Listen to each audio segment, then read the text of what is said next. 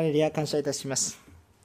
えー、このヘブル人の手紙の公開説教を続けておりますが、あ現在、えこのイエス・キリストの十字架の苦しみ、えそして復活の希望を記念し、これを覚えていくことをしている、えこの四旬節、えまあ、40日間のこの時を覚えましょうというのが、教会のカレンダーの中にありますね。その四旬節を迎えています。えー、もうだいぶ前から、えー、2週前の水曜日から始まっているわけですけれども、あ私たちが、えー、このことを思って、えー、聖書の御言葉もそれに合わせ十字架を見上げる、またあその御言葉を迎えていくっていうそのようなあ史実のメッセージ、また金曜日礼拝のメッセージとしていこうと考えています。えー、水曜日は公開説教を続けますが、あこのように、えー、こう十字架を見上げていくことができれば幸いです、えー、今日の聖書の箇所はいわゆる最後の晩餐として有名な場面で語られた内容の一つです。ヨハネの福音書は最後の晩餐と呼ばれるイエス様が十字架にかかる前の杉越の祭りで行われたこの食事の様子を長く扱っています。それは非常に長く13章から17章までが全て最後の晩餐の内容となっています。非常に長く取り扱っていますね。このブドウの木の話もこの最後の晩餐の中で語られたその話です、えー私たちはこの弱さを持っているものですがイエス様がこれから十字架で苦しまれ死なれる時には実は全ての弟子たちも弱さを持っており全ての弟子たちがイエス様から離れていきました。信仰の挫折を味わったわけです。しかしそのような信仰の挫折を味わうことを知った上でイエス様は全ての人が自分から離れていくことを知った上でそれでもなお自分にイエスにとどまりなさいということを先に励ましとして与えてくださっているその姿を覚えましょう。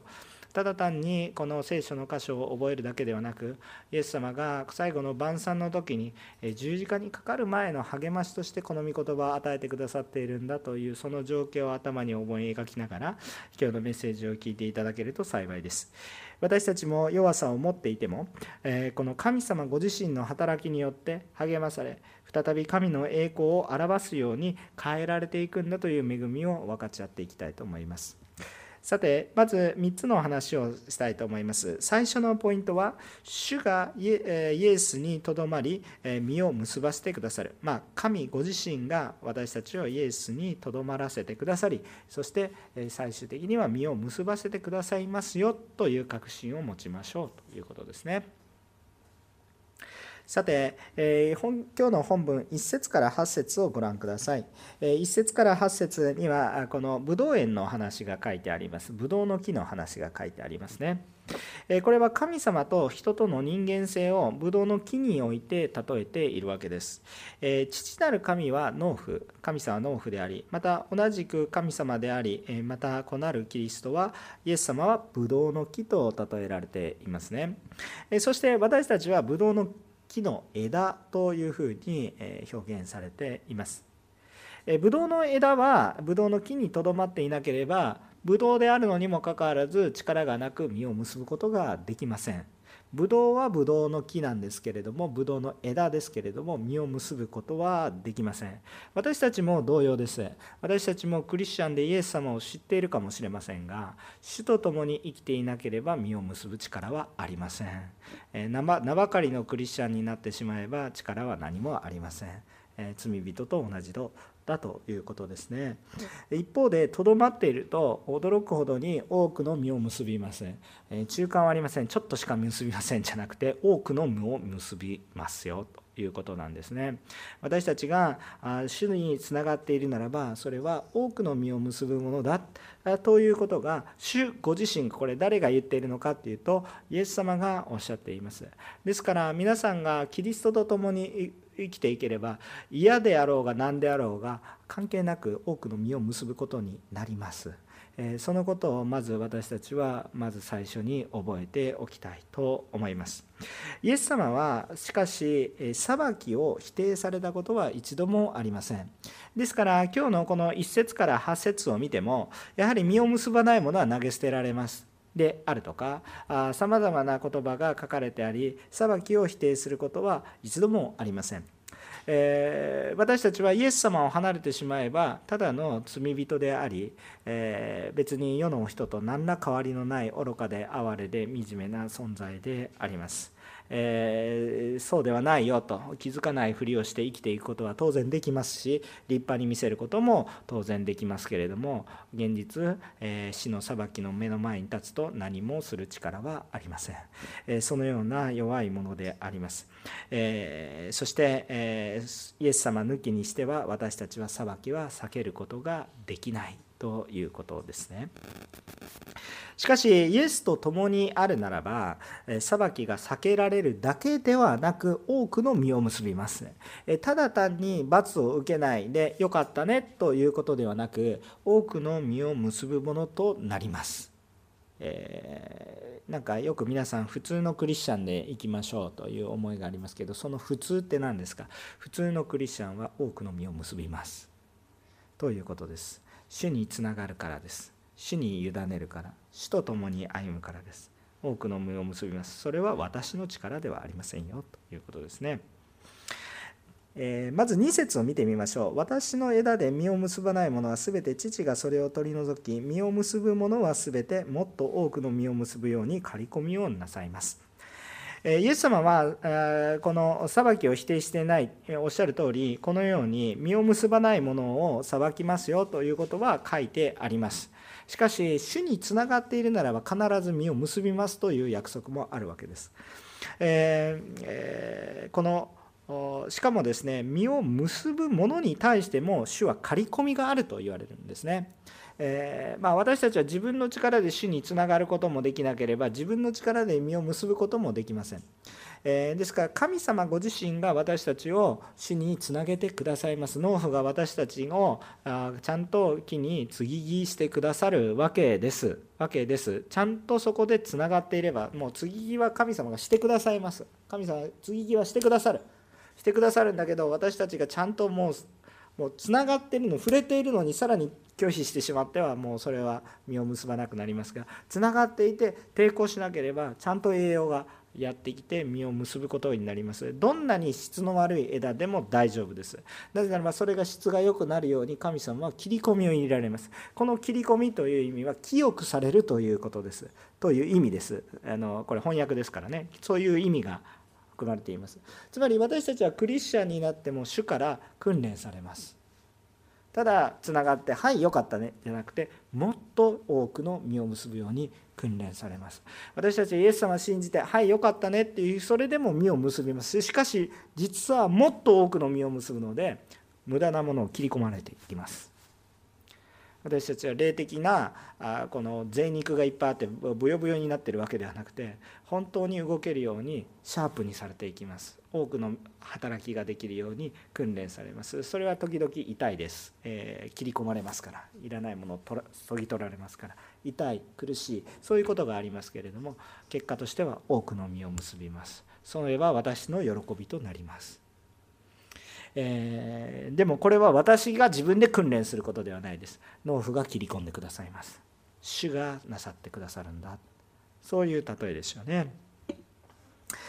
えー、3節を見てみるとイエスご自身が私たちを清くしようとされていることが分かります。読んでみるとあなた方は私があなた方に話した言葉によってすでに清いのですとこういうふうに言ってくださっています。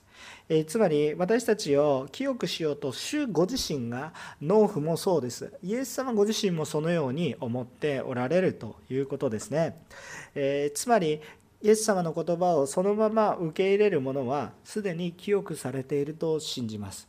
イエス様の御言葉を受け入れるのであるならば自分の今の状況がどうか自分がちゃんと従えるかどうかは関係なく主の言葉を受け入れていく時に聖書の御言葉を受け入れていく時疑わず背かず受け入れる時に初めて効果が分かります。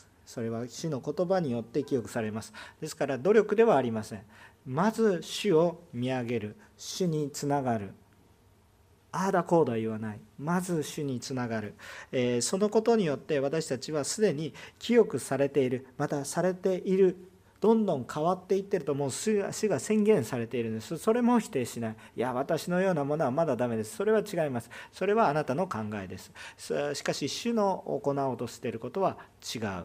主は清くされようとしているしまさに今も働かれています。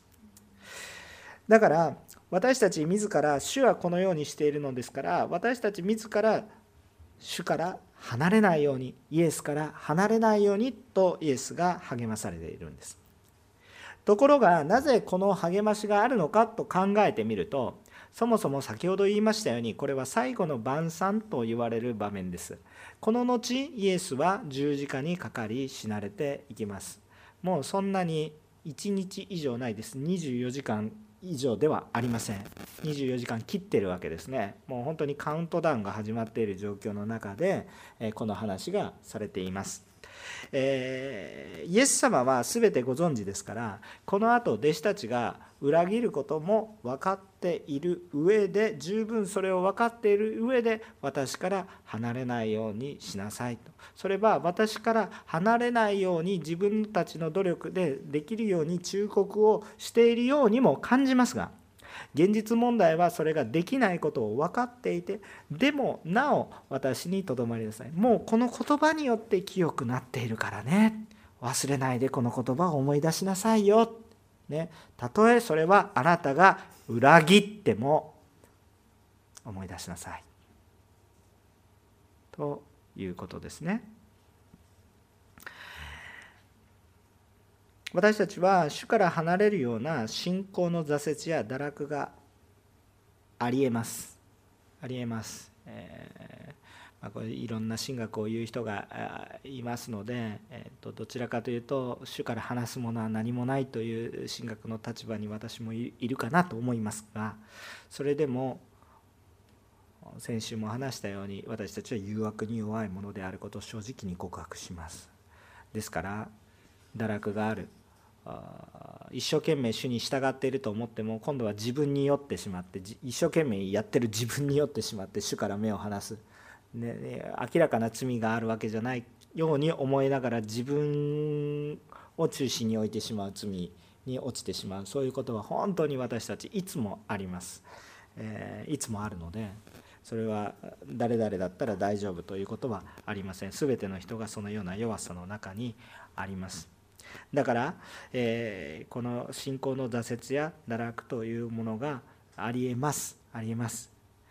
でもそれでもこの言葉を覚えましょう。この言葉を覚えましょう。主は私の言葉によってもう記憶されているのです。そして主はちゃんと主につながっているならば実を結びますしもっと実をよく結べるように刈り込みをなさってくださいます。この言葉は真実です。ですからどうぞ私たちは主につながりましょう。たとえどのような挫折の問題恥ずかしい罪を犯してしまったとしても主に立ち返りましょう。この言葉を覚えましょう。思い出しましょう。実際の実生活の中で覚えましょう。私は自分の力で木につながることはできません。主がつなげてくださいます。主がちゃんと刈り込んでくださいます。私たちがどうどうしたらいいんですか？主がたとえそのような捨てられそうなものであってもそのように拾ってくださるそれことを否定しない受け入れる。今日がまさにその機会です。今日がその思い出されている時だと思います。主のもとに帰ってきなさい。主のもとに戻ってきなさい。礼拝を回復しなさい。祈りを回復しなさい。主との交わりを回復する。今日がその時です。明日でも明後日でもありません。きっとこの後でもありません。今日という日この言葉を思い出させたこの時がチャンスです。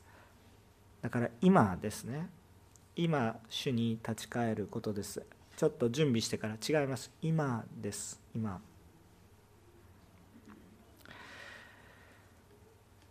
主にとどまるならば私たちが自分勝手な欲望を主に願うこともとどめてくださることを思います。主が私たちを整えてくださるからです。私たちが主と共にいるのに私たちが主が願われないようなことを思うと思いますか？主の中にとどまるということは主の御心に従うということです。主の御心に従っていることが心地よいということになります。ですから私たちが自分勝手な欲望を願いますかというとそうではありません。主の御心を願うように私たちが努力するんじゃなくて変えられていきます。変えられていきます。主を求めていくと主がイエス様自身を求めていくとイエス様が求めているものを私たちも求めるようになります。ですから全能なる神様がそれを熱心に行っているんですから何でも求めてみなさいと。私たちの願いも変わってきます。私たちの欲求も変わってきます。でこれ自分で変えようと思っても変えられないです。皆さんやってみたら分かると思います。があっさり負けます。3日続けば素晴らしい方ですね。3日も続きます。1日でも危ないです。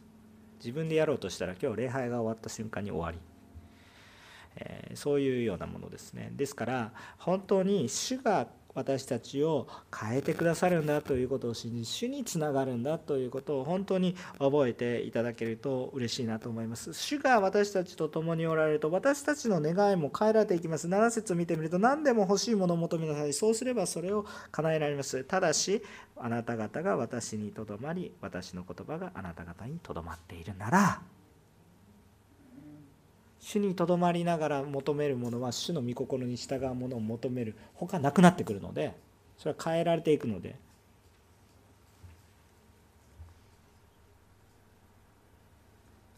いや何でも欲しいものを求めなさいとか何でも何でも求めますって言ってあれくださいこれくださいって。でもまず主につながりなさい。主の言葉を受け入れなさい。主につなげていただきなさいと。そういうことですよね。ですから何でも行われていきますから何をしても栄えていきますから多くの実を結んでいくことになります。じゃあこの多くの実とは一体何でしょうか？8節を見てみるとあなた方が多くの実を結び私の弟子となることによって私はの父は栄光を受けになるのですとこう書いてあります。多くの実と何かっていうとそれは私たち一人一人がキリストの弟子と変えられていくということにまさに間違いありません、えそれは多くの実だということです。で多くの人が罪の許しと永遠の命を得ていくその確信を得ていくことに変えられていくということです。神様の恵みは私一人にとどまらず多くの人に伝わりますよ。それは思っているより多くの人に伝わりますよ。ということをが書かれてあります。しかもこれはそのことによって神の栄光が表されていくっていうことなんです。これは私たちが立派なものではなく弱いものだからこそ神様に栄光が返ります。なぜですか？弱いものは多くの実を結ぶことができないからです。多くの実を結ぶことができない弱いものが多くの実を結ぶことはその弱いものの力ではなく別の方の力です。わかりますよね？だから弱い者が多くの実を結ぶことは神の栄光になりその栄光は私たちの喜びと変えられていくわけです。私たちが立派でなく弱いものだから本来実を結ぶ力のないところに多くの実が結ばれます。今日あなたは信仰が弱いと感じますか？であるならば神の栄光が働く余地がたくさんあるということです。だからあれこれ考えないでまず主に戻ってきなさい。自分のその考えで本当に実を結ぶことができ多くの栄光を表すことができるならやってごらんなさい。でもたとえ世の中に認められても罪の裁きに対しては無力であるということを感じざるを得なくなると思いますけれども感じたら戻ってきてください。遅れることはありません。感じた時恥ずかしがることはありません。その時主の時です。今が主の時です。後回しにしないでくださいね。今が主の機会です。私たちは主が私たちがイエスにとどまらす。そして実を結ばせてくださることを信じましょう。私たちではなく主がなさってくださる。だから今立ち返るならば大丈夫です。主に立ち返りましょう。悔い改めましょう。主と共に歩むものと変えられましょう。主がしてくださいますから。大丈夫です。今日少しでも主を求めたならば主が助けてくださいますから。主に委ねて歩んでいく。そのような私たちでありたいと思います。2番目のことです。2番目のことはイエスにとどまることはイエスの愛にとどまりイエスの戒めを守ることですよ。先ほどからイエスにとどまりましょう。イエスに立ち返りましょうと言っていますがイエスにとどまることはイエスの愛にとどまることそしてその戒めを守ることですよ。だんだん具体化してくるわけです。9節から11節を見ます。こう書いてありますね。父が私を愛されたように、私もあなた方を愛しました。私の愛にとどまりなさい。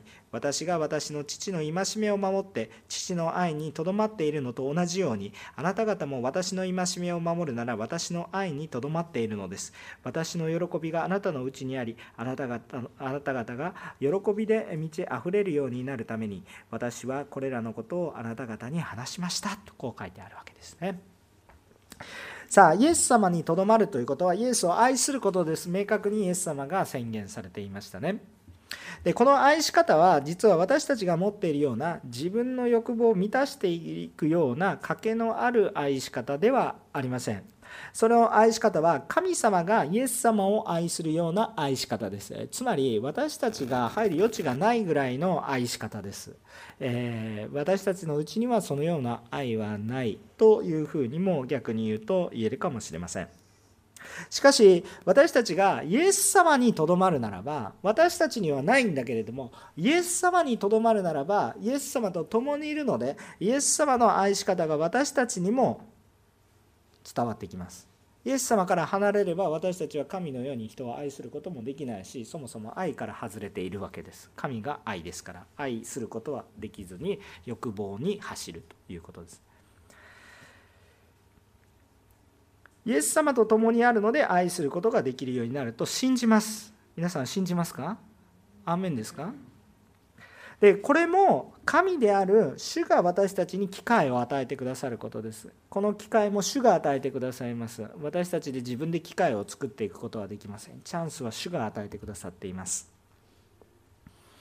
主が機会までを与えそのように私たちが愛するように変えられる。主につながっているならば私たちも愛するものと変えられていく。愛されているし愛するものに変えられていく。私たち単体でこの神様のような愛は絶対無理です。やってみたら分かります。絶対に無理続かない。続かないどころか何もできない。えけれどもイエス様につながると私たちはイエス様の思いが少しでも伝わってくるのでそうしていくと私たちは愛の技を何とかして伝えたい。でもまた無力になります。でも主を求めていくものと変えられていきます。イエス様にとじゃあイエス様の愛にとどまるとはじゃあどういう一体全体どういうことですかというとまさにどんどん具体化していきますがイエスの戒めを守ることです。戒め。イエス様がこうしなさいああしなさいこれはしていけませんという戒めに戻ることです。つまりイエス様の言われることに従いたい。実際に従って生きていくこと。つまりイエスの御言葉が私たちのうちにあるということです。御言葉をただの標語にしている。そういうことじゃなくて御言葉を受け入れて生きるということ。御言葉に従って生きるということ。しかもそれを単に主従の関係のようにただの命令として考えるのではなく愛されているもの愛したいと思って仕えていく。これが非常に大切なこととなっていきます。さてイエス・キリストのこの御言葉を従っていくということなんですが私たちが御言葉を慕い求めそれを従おうとすることは覚えてほしいのがこれは神の喜びになりますよ。主を喜ばせることになりますよ。主と共に歩み主に従っていこうとするならばそれはなんと神様を喜ばせることになりますよ。自分の力ではできないんですけれどもそれを従おうとする時にそこに信仰が生じます。自分の力ではできないから。目には見えないけど神様がいてあなたにはできると言われてる。だからできないのにできると言われるから信仰が必要になります。でも主を従っていくそのことを見て主はお喜びになられます。書いてある通りです。私の喜びがあなた方のうちにとどまりあなた方が喜びで満ち溢れるようになるために私はこの話をしてるんですよ。あの今日も本当に進学されてね本当に祝福で本当に感謝で本当におめでとうございますです。もうそれは軽いことじゃなくて本当によく頑張りました。ある人たちは受験戦争を勝ち抜いていったでしょう。あ挫折もしたと思いますしまた喜びも慰めもあったと思います。それはそれで素晴らしいことです。皆さんよく頑張りました。本当に頑張ったと思います。ただイエス様から来る喜びは比べ物にならないですよということだけは覚えておいてください。私もかつて若い時はね甲子園に行きたいなとか言ってね一生でもしたらものすごい喜び負けた時はものすごい悲しみに駆られたことはありますけどイエス様に出会うっていうことは全く比べ物になりません。まあ、スポーツやってみた人はものすごい感動するとか言ってもう心熱くなるとかいうそういう時あると思いますけどイエス様に触れられたらちょっとごめんなさい。それ比べ物になりません。なぜそのような喜びがないんですかって言ったらイエス様とつながらないからです。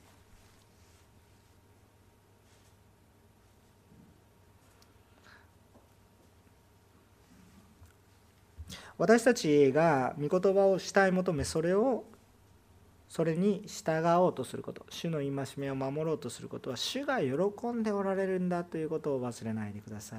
まあでもこれまず体験しないとわからないので大丈夫安心してください。神様体験させてください。ます従順に心開く。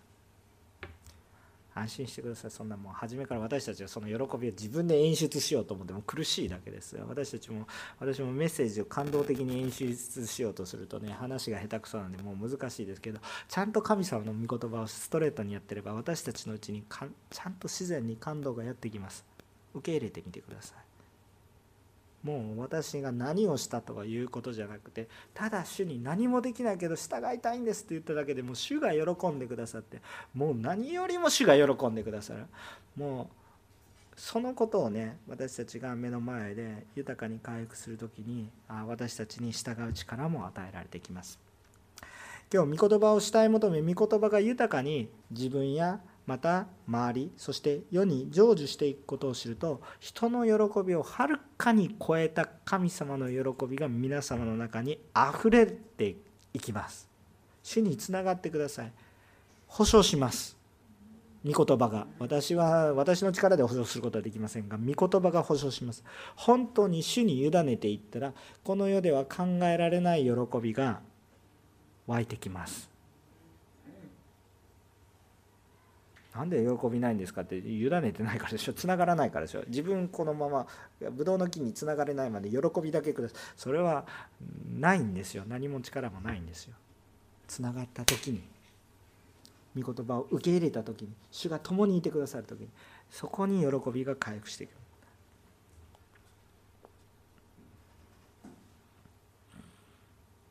私たちもこの主の喜びを体験していくものとなりたいですね。さあしかしこのもう一つ3番目だんだん深掘りしていきます。イエス様の戒めとはじゃあ何ですか？イエス様の戒めとは何ですか？それはまさに神にあって互いに愛し合うことです。神にあって互いに愛し合うことです。12節から17節をお読みいたします。私があなた方を愛したようにあなた方も互いに愛し合うことこれが私の戒めです。人が自分の友のために命を捨てることこれよりも大きな愛は誰も持っていません。私が命じることを行うならあなた方は私の友です。私はもうあなた方をしもべとは呼ばせません。しもべなら主人が何をするのか知らないからです。私はあなたを友と呼びました。父から聞いたことをすべてあなた方には知らせたからです。あなた方が私を選んだのではなく、私があなた方を選び、あなた方を任命しました。それはあなた方が行って実を結び、その実が残るようになるため、またあなた方が私の名によって父に求めるものをすべて父が与えてくださるようになるためです。あなた方が互いに愛し合うこと、これがああこれ私はこれをあなた方に命じます。明確ですよね。あなた方が互いに愛し合うことです。しかし、この愛、が問題です。愛し方愛するこのじゃあ愛しましょうと言って愛しましょうと言って自分の愛し方をするとダメなんですよ。どういう愛し方なんですか。イエスが愛したように愛するわけですよ。イエス様が私たちに愛してくださるというのは人がとその友のために命を捨てるこれよりも大きな愛をないまさに何を言っているのかっていうと十字架の話をしてるんです。ままさにこの話をしてる。数時間後にイエス様は十字架にかかりますが。想像もしてないですよ。今食事してんのに。いきなり変わる。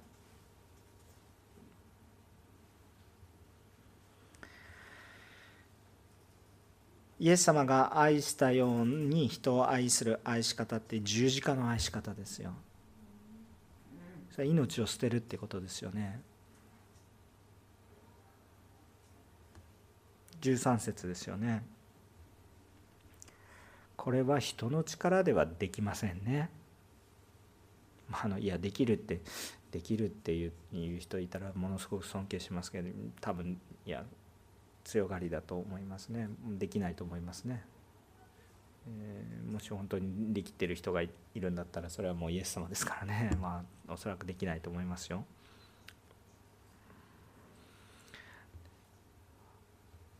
で少なくとも私たちは楽をして人を愛することはできないんだということを知るべきですね。少なくとも私たちは楽をして人を愛することはできない。皆さん結婚観の中心に何がありますか？メリットばかりを求めますか？プラスばかりを求めますか？それは愛ではないです。結婚でもないです。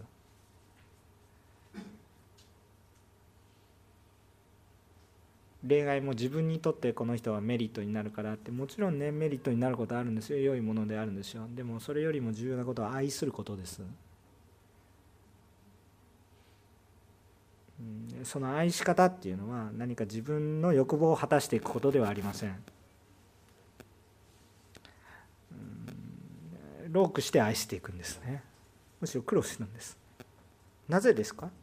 それは私たちのうちに罪罪がなければそのメリットしかないんです。しかし問題は私たちは罪がある。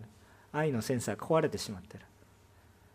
私たちが苦しむことによってようやく愛が伝わる。苦しむほどに愛さないと愛が伝わらないということです。残念ながら私たちは弱いものです。私たちが本当に整えられていれば小さく愛してもその愛愛を敏感に感じ取ることができますが私たちは鈍感なので愛を感じられないんです。皆さんイエス様がこれぐらいしてくださってるのにもう別に僕はイエス様いらないって言ってる人が世の中にいかに多いことかだからわかるでしょう。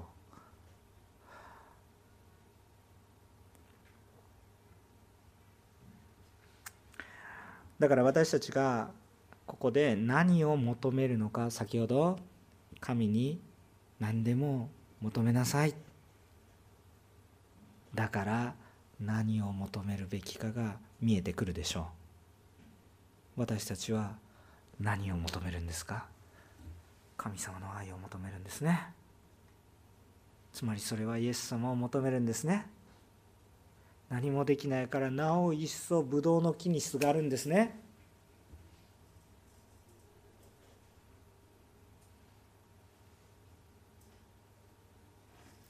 私たちが力を持って歩んでいけるように精霊様はくださるんですよね。だから主を求めるんですよね。できないから主を求めるんですよね。だから主の祈りも主を求めてるんですよね。自分の力で糧も得ることができないから糧も与えてくださいって祈るんですよね。許しも与えられるし許されることもできないから主を求めるんですよね。何を求めるの？主が共にいてくださったら私たちに何を求めるものがこう一周してくると見えたでしょ？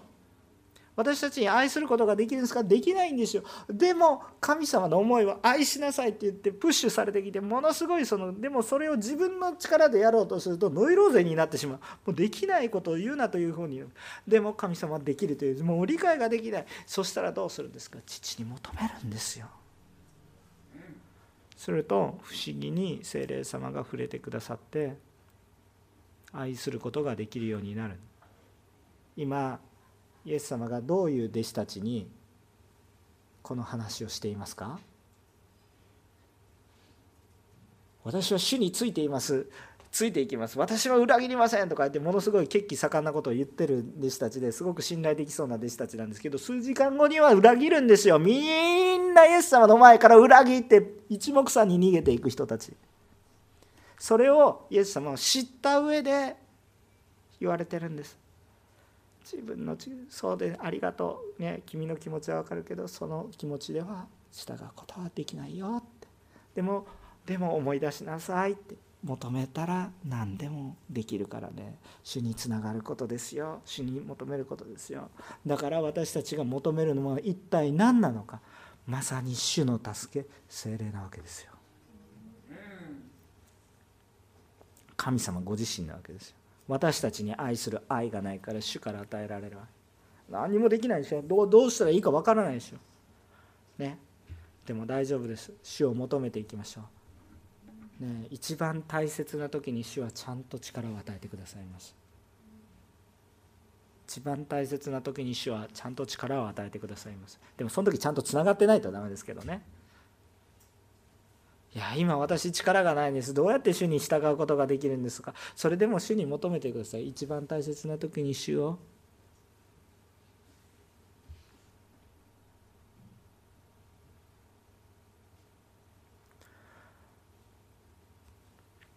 私たちが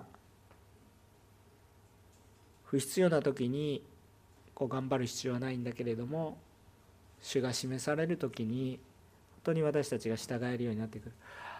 この時裏切った弟子たちですけれどもこの時裏切った弟子たちは後に精霊様に満たされていくといざ自分が主に従順しないといけない時に逃げ出そうという思いはあったけれどもまた思い出して主に従順していく人たちに変えられていきました。まだダメなんだけどでも主の言葉を聞き続けました。主が触れられたことを拒みませんでした。ね。裏切っていきます。この後ねまあ QT もやられてエマオに逃げていく人とかね復活されたって聞いてもやっぱり僕ついていけないって言って逃げていった人たちもたくさん。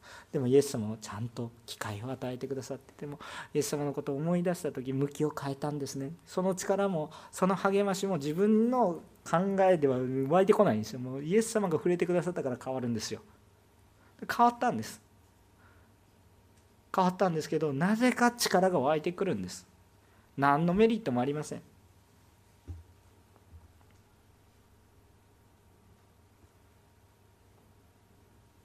でも主が選ばれるんです。もう私たちではなく主が選ばれるんですよ。お御言葉に書いてある通りなんですが16節はあなた方が私を選んだのに私があなた方を選びあなた方を任命しました。いやもう私は主から離れた。ででもちゃんとちゃんと主が拾ってるんです。つけてるんです。主が神がそれをしてくださっています。ですからそれを否定しないで受け入れていくんです。皆様の中にもそれが回復していきます。でこのことが明らかにされたのは神が上から目線ではなく私たちを愛し私たちを友と呼んでくださり私たちの目線までわざわざ降りてきてくださってるんでしょ？十字架そのままの私たちのところまで降りてきてくださってるんでしょ？で分からないからその目線まで降りてきてくださってるんですよ。で神の計画を一緒に分かしてあってるんです。上から目線で下上だ分かんなくてもついてこいじゃなくてなぜこれをしているのか根節丁寧に話してくださってるんです。私たちの目線まで落としてくださってる。幼子に話すように目線まで落としてくださってる。神様は私の友達じゃありませんよ正直言うと。ね。正直言うと神様ですよ。私もう神様と虫けらですよ。本当にそのようなものですけれども友と呼んでくださるんですよ。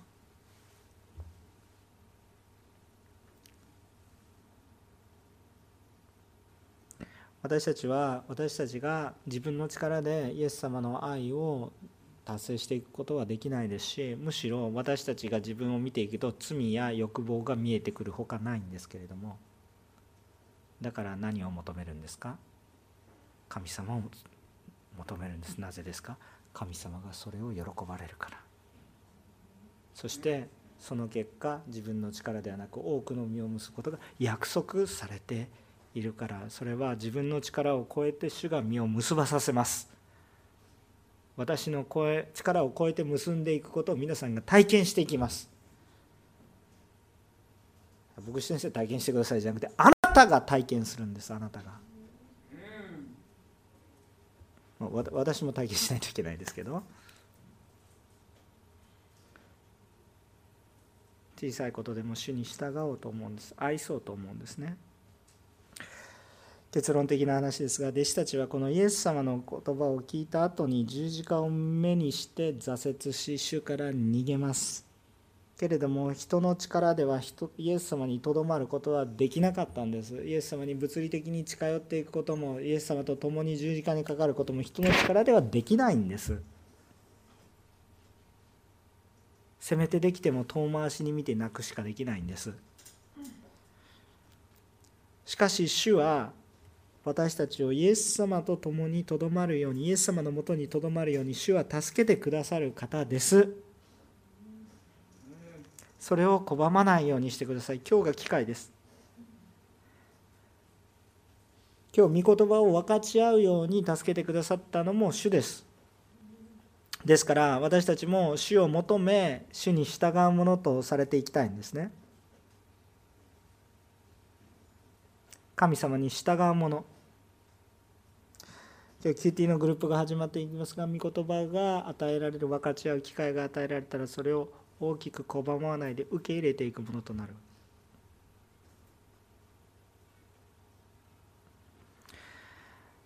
この御言葉を読んでると神様が私をどれぐらい愛しておられるかっていうことがだんだんだんだんまた気づいてくる。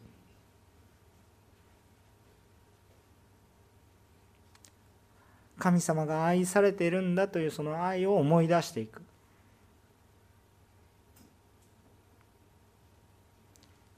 そして私も主の戒めを守りたいという思いが湧いてくる。愛されているから思うんです愛されているからこの人の喜びになりたいと思うわけです。何かお役に立ちたいと思うわけです。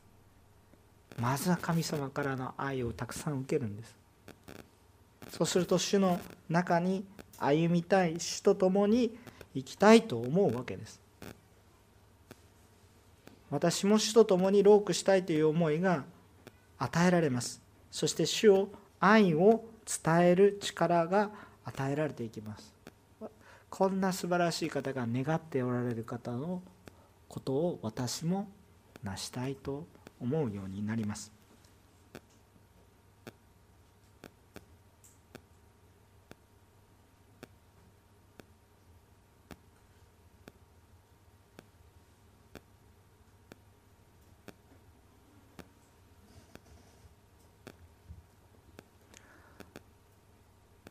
だから一言だけ言いますと「主を受け入れなさい」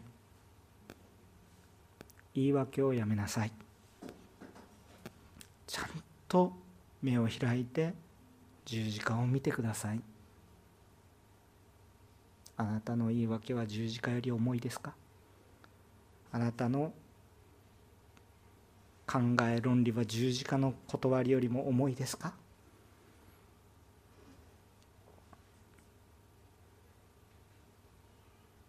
私がイエス様を十字架につけたのに私の方が正しいですか？何も言えませんよね。でも主の愛を受けたならばあなたは大胆に主の愛を語るものに変えられていきます。私はもうお願いすることしかできません。私自身にも教えられていることですから私も教えることはできません。私はお願いすることしかできません。どうぞ主の前に戻ってきてください。祈ってください。主を求めてください。御言葉を求めてください。そこから変わるんです。そこから変わっていくんです。その機会があるんです。何度言ってもでも聞かない人もいるでしょう。でも忍耐を持って伝え続けます。主がそうしてくださったから。後でもいいや後はないかもしれません。後はないよ。今がチャンス。もちろん後もあるんだけれども人間には分からないですよ。でもそれを言い訳として今日信じないのであるならばまさにあなたの心が主から離れてる。だから今日今日という機会にどうぞ主を受け入れ神様の愛に満たされてください。この愛は人を許す愛です。ね。人を許していく愛ですね。本当にそれは人が悔い改めたから私が許してあげるという愛ではなくて悔い改める前に許してあげます。その被害は誰が受けますか？私が受けますよ。でもいや私はもっと許されたからね。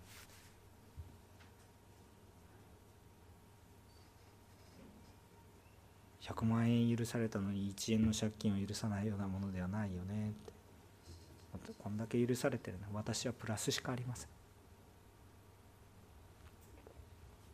先にロークして。許しても気づかないかもしれないけどね相手は。でもそうじゃない。それでも愛していく。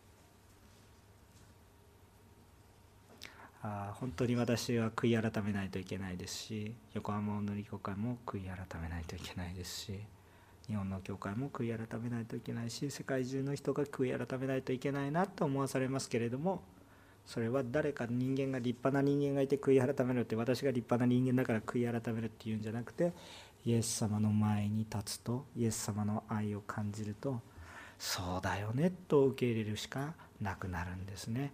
今日この十字架を覚えるこの季節の時私たちは本当に十字架を覚えましょう。神様がイエス様がどれほど私たちに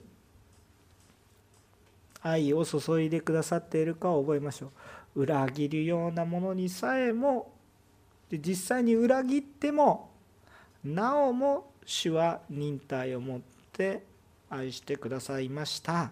そしてそれが現実のものになり私たちまで福音は届いています。どうか皆様言い訳をやめて主を信じる者と変えられましょう。主を求めるものになりましょう。言い訳をやめて主の力を求めるものになりましょう。主は私たちに多くの実を結ぶと約束されています。今日私に主にとどまることができるよと励ましを与えてくださっています。あなたの人生は今日から変わります。今日から回復します。どうぞ主を求めるものでありましょう。一言お祈りをいたします。